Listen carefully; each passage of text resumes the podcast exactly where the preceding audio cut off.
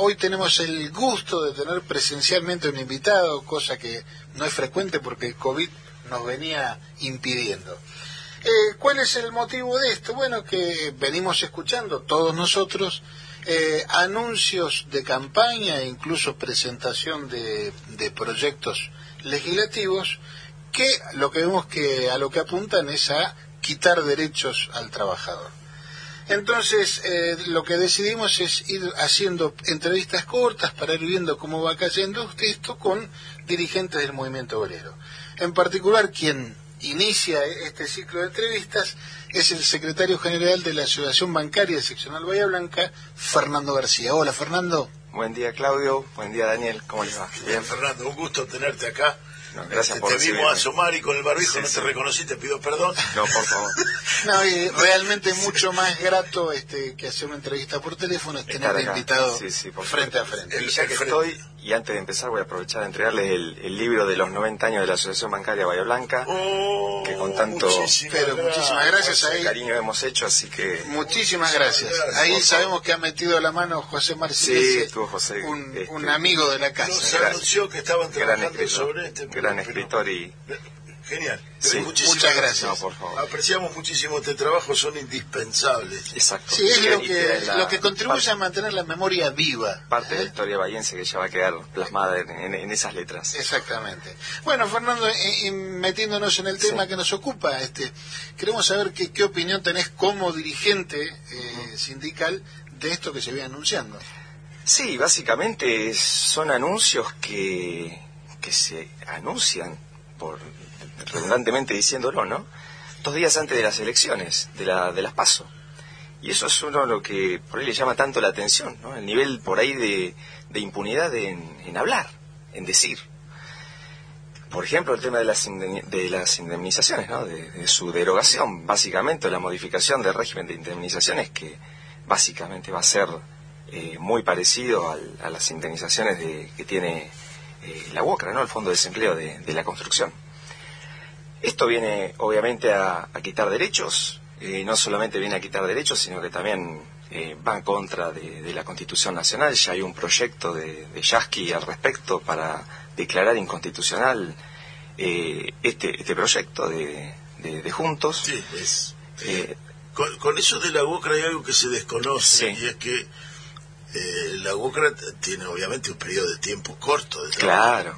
Dos años es una anomalía. Exactamente. Y si algunos quedan estables dentro de la compañía, dentro de la empresa, la estrategia de los trabajadores es pedirle al empleador que lo eche para volver a emplearlo. Eh, porque así puede tener acceso al fondo de desempleo.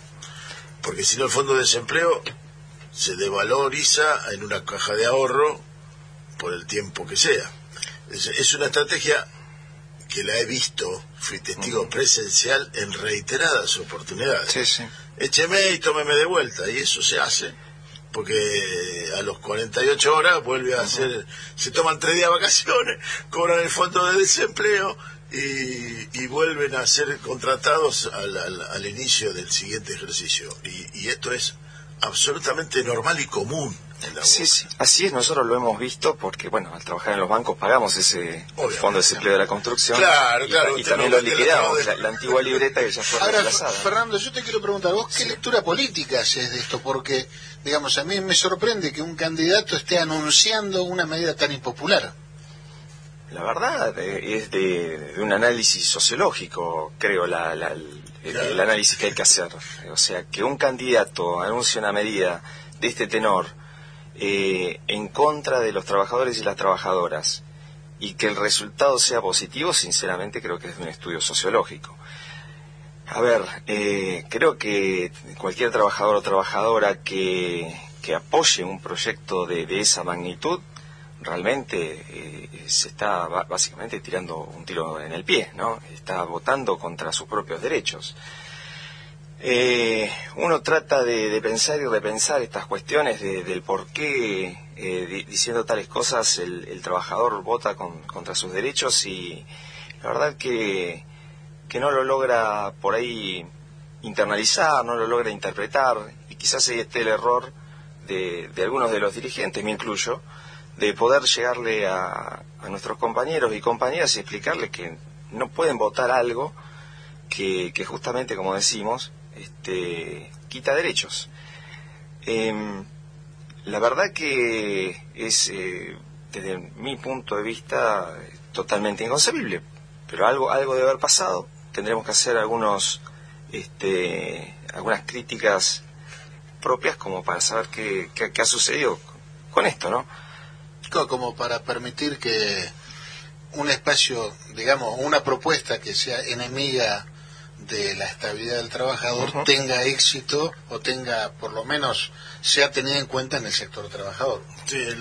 Que no es el único proyecto, a ver, uno siempre habla de juntos, pero bueno, tenemos a Milei en Buenos Aires, a Spert, que, estuvo ayer por acá, bueno, con, con altisonantes declaraciones, entonces, a ver, eh, la derecha viene ganando un espacio, no, no cabe duda de eso, ahora ahí está el análisis. ¿Por qué perdimos nuestro espacio? ¿Por qué el peronismo pierde espacio? Eh, y, por qué eh, quienes van en contra de los trabajadores eh, lo ganan diciendo las cosas que dicen y ya no es que solamente la dicen, el proyecto está, ¿no? ya, ingresó. Ustedes tenés contacto, obviamente, con trabajadores, trabajadores calificados del sistema bancario. hay una especie de discurso donde los responsables de todos los males son o los pobres o los trabajadores, o los pobres y los trabajadores. Eh, ¿Caló esta idea en el, en el trabajador calificado del sistema bancario? Eh, tenemos un amplio crisol de, opiniones en el sistema bancario, ¿sí? Eh, yo creo que no solamente caló en el sistema bancario por, por el resultado contundente, sino que caló en todos los trabajadores. Eh, entonces, a ver, eh, tendremos los dirigentes este, que no solamente pensar este 14 de noviembre, sino también repensar el 2023. Porque 2023 ya nos plantea un cambio de modelo, eh, pero rotundo, ¿no? Si, si llegara a, no triunfar el, modelo que, que, nosotros al menos queremos y, nos incluye, ¿no? Recién escuchaba algunas palabras de, de Néstor cuando aquel primero, bueno, cuando el, en mayo del, del 2003 asumió, 25 de mayo del 2003 asumió, y bueno, eh, un poco revalorizar aquella cuestión, ¿no? Eh, esas palabras tienen que estar más vigentes que nunca y, y bueno. la, propuesta de la utopía. La propuesta de la utopía. Recién lo estabas, eh, Fernando, enumerando como una cuestión casi de análisis sociológico, ¿no es cierto?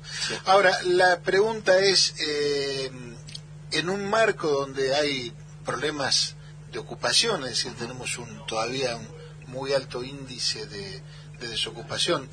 Eh, ¿Qué puede decir el movimiento obrero como para, digamos, de alguna manera encarar actividades o políticas o estrategias que favorezcan todo esto? ¿no? Bien, es muy buena la pregunta y eso invita a pensar. Eh, siempre digo que los economistas dicen cuáles son los errores que tenemos, ¿no? Pero nunca dan la solución. Entonces, en esto, mira, la Asociación Bancaria ha hecho un, programa. Siempre eh, Sergio Palazzo nos expresa y dice, y este programa está plasmado, en que la unidad del movimiento obrero justamente tiene que consistir en un programa, un programa que sea superador y que, sea integral y que nos dé las pautas de cómo solucionar diversos temas dentro de la Argentina. Fernando, ¿qué, expectativa tenés puntualmente de Sergio Palazzo en el, en el Congreso? Bueno, las la, mejores, y no por ser obsecuente, eh, sino las mejores porque es una persona muy, muy pensante, una persona llena de proyectos, eh, una persona que, que tiene eh, un horizonte bien marcado, que sabe lo que quiere, que obviamente va a aportar mucho al, debate en el Congreso, no solamente lo que tiene que ver con, los trabajadores y el derecho de los trabajadores y las trabajadoras, sino que en un montón de aspectos, ¿no? De hecho, hay ya muchos proyectos que han presentado legisladores de, extracción bancaria, como Claudio Machea o, Cisneros, de, Tucumán, que, son proyectos que nacen del conjunto de la asociación bancaria y se ven plasmados en ellos dos.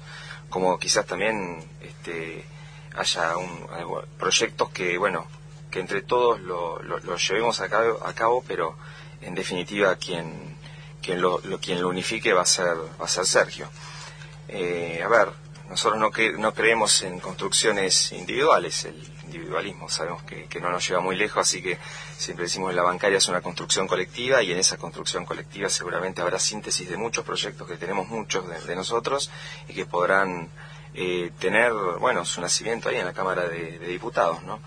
Eh, Sergio creo que más allá de lo que puede aportar a nivel nacional, también trasciende fronteras, por ahí muy poca gente sabe que, que él es eh, parte importante de lo que tiene que ver con, con, los sindicatos a nivel internacional, con Global Finanzas, y bueno, ahí ha aportado muchísimo y ahí se comparten muchas de las experiencias que tienen sindicatos como el nuestro, bancarios, pero en otros países. Así que... Claro, de hecho lo hemos visto muy activo en, la cuestión que se suscita con aquellos trabajadores que están desarrollando tareas bancarias pero sin estar así reconocidos. Bueno, eh, ese es uno de los tantos temas. Hay, hay muchos temas que obviamente nacen en, la Cámara de Diputados, eh, impuestos a las ganancias también. Mm, entonces los trabajadores tienen que entender por qué hay que votar trabajadores, ¿no? Para, para que estén en, la Cámara de Diputados.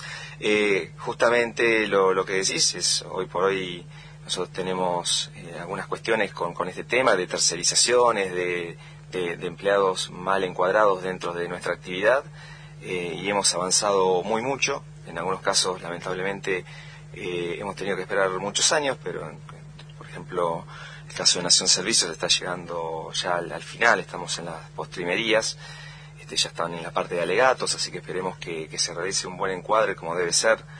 Eh, una lucha que llegue una lucha de 12 años, una lucha de 12 años que va, que seguramente va a llegar a buen puerto.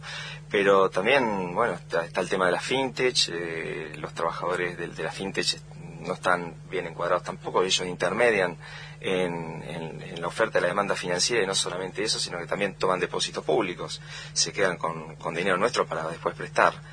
Y bueno, estas cuestiones, por denunciarlas, nos ha traído como gremio y nos ha traído, le ha traído también a, Sergio este, cuestiones como que, bueno, algún periodista, bueno, lo voy a decir, Daniel Munich, este, haya dicho que, a Palazzo le podía, eh, tendría que pasar lo que le ha pasado al sindicalista camionero de, los Estados Unidos, ¿no? Este, que, bueno, que desapareció. Sí, una declaración inconcebible. Totalmente ¿eh? inconcebible, salimos a repudiarlo, esto ocurrió este hace dos años atrás más o menos. De un economista de que uno tenía una imagen de un encuadramiento a vale popular, pero bueno. Por supuesto. Y bueno, hemos, la verdad que hemos eh, pedido el encuadramiento eh, primero tenemos bueno, una simple inscripción para pedir el encuadramiento de, todo lo que tenga que ver con, Mercado Pago y la FinTech.